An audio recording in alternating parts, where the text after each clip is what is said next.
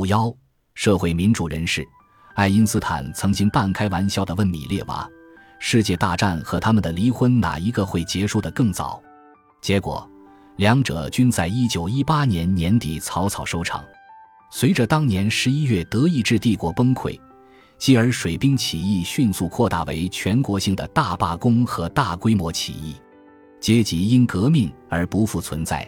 爱因斯坦在其十一月九日的讲课日记中写道：“那天抗议者占领了国会大厦，德皇退位。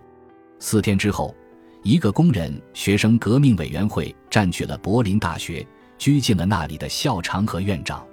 随着战争的爆发，爱因斯坦第一次变成了一个坦率直言的公众人物。他提倡国际主义和欧洲联邦制，抵制军国主义。现在。”和平的曙光使爱因斯坦的政治思考更多的转向了国内的政治议题。爱因斯坦年轻时崇拜约斯特温特勒，同时也是阿德勒的朋友。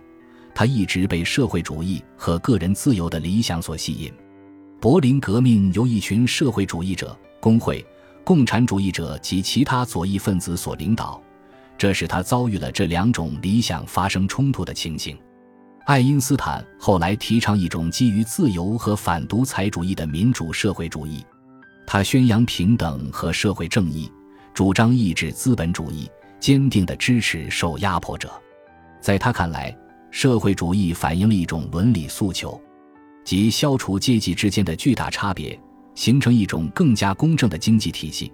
他的女婿在二十年代这样描写爱因斯坦的态度，但他无法接受一种社会主义纲领。他崇尚孤独的冒险和自由的快乐，而不可能接受一种有可能彻底埋没个人的体制。这种态度一直没有什么变化。爱因斯坦基本的政治哲学终身都没有发生重大改变。社会主义者奥托·纳坦在爱因斯坦搬到美国之后说：“由于他对社会主义的兴趣，特别是对民主毫无保留的热爱，他欢迎德国1918年的革命发展。”爱因斯坦政治思想的一个基本出发点，就是对个人尊严的强调和对政治思想自由的保护。当柏林的学生革命者监禁了他们的校长和院长时，爱因斯坦开始把这种哲学付诸实践。物理学家波恩当时已成为爱因斯坦的密友。当爱因斯坦打来电话时，他正因感冒而卧病在床。爱因斯坦想赶往学校。把校长和院长解救出来，他要波恩起床与他同去。他们还叫了另一个朋友，格式塔心理学的先驱维特海默尔。也许他们相信，维特海默尔要比理论物理学家更擅长处理这件事。三人乘电车从爱因斯坦的公寓赶往学生聚集的国会大厦。起初，一伙暴徒挡住了他们的去路，但爱因斯坦很快被认了出来，人群分开了。他们被引向一个会议室，学生代表们正在那里开会。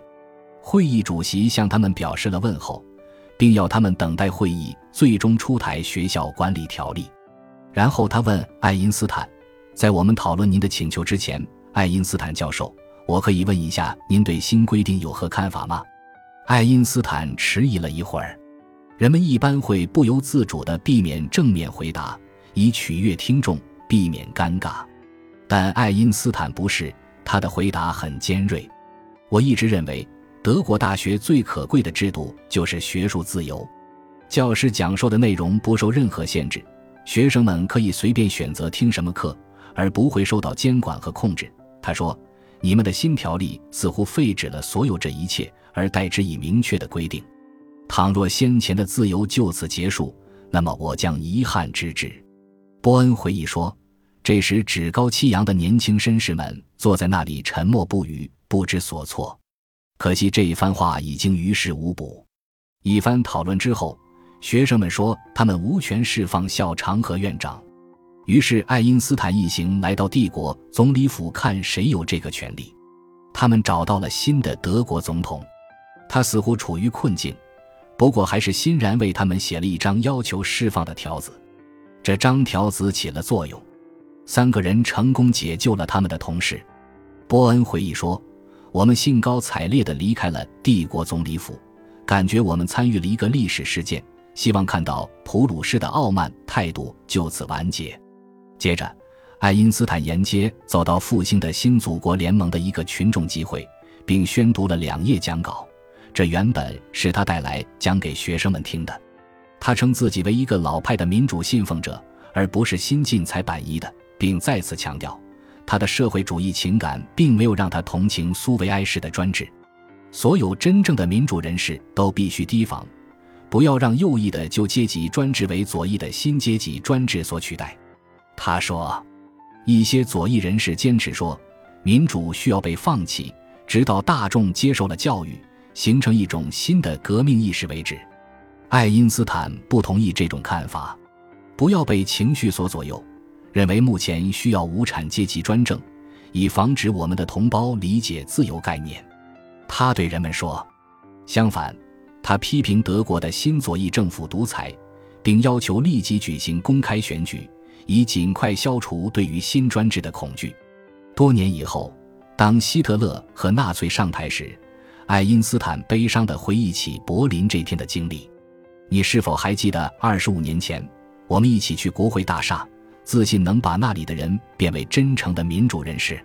他给波恩写信说。不惑之年的我们是多么幼稚啊！感谢您的收听，本集已经播讲完毕。喜欢请订阅专辑，关注主播主页，更多精彩内容等着你。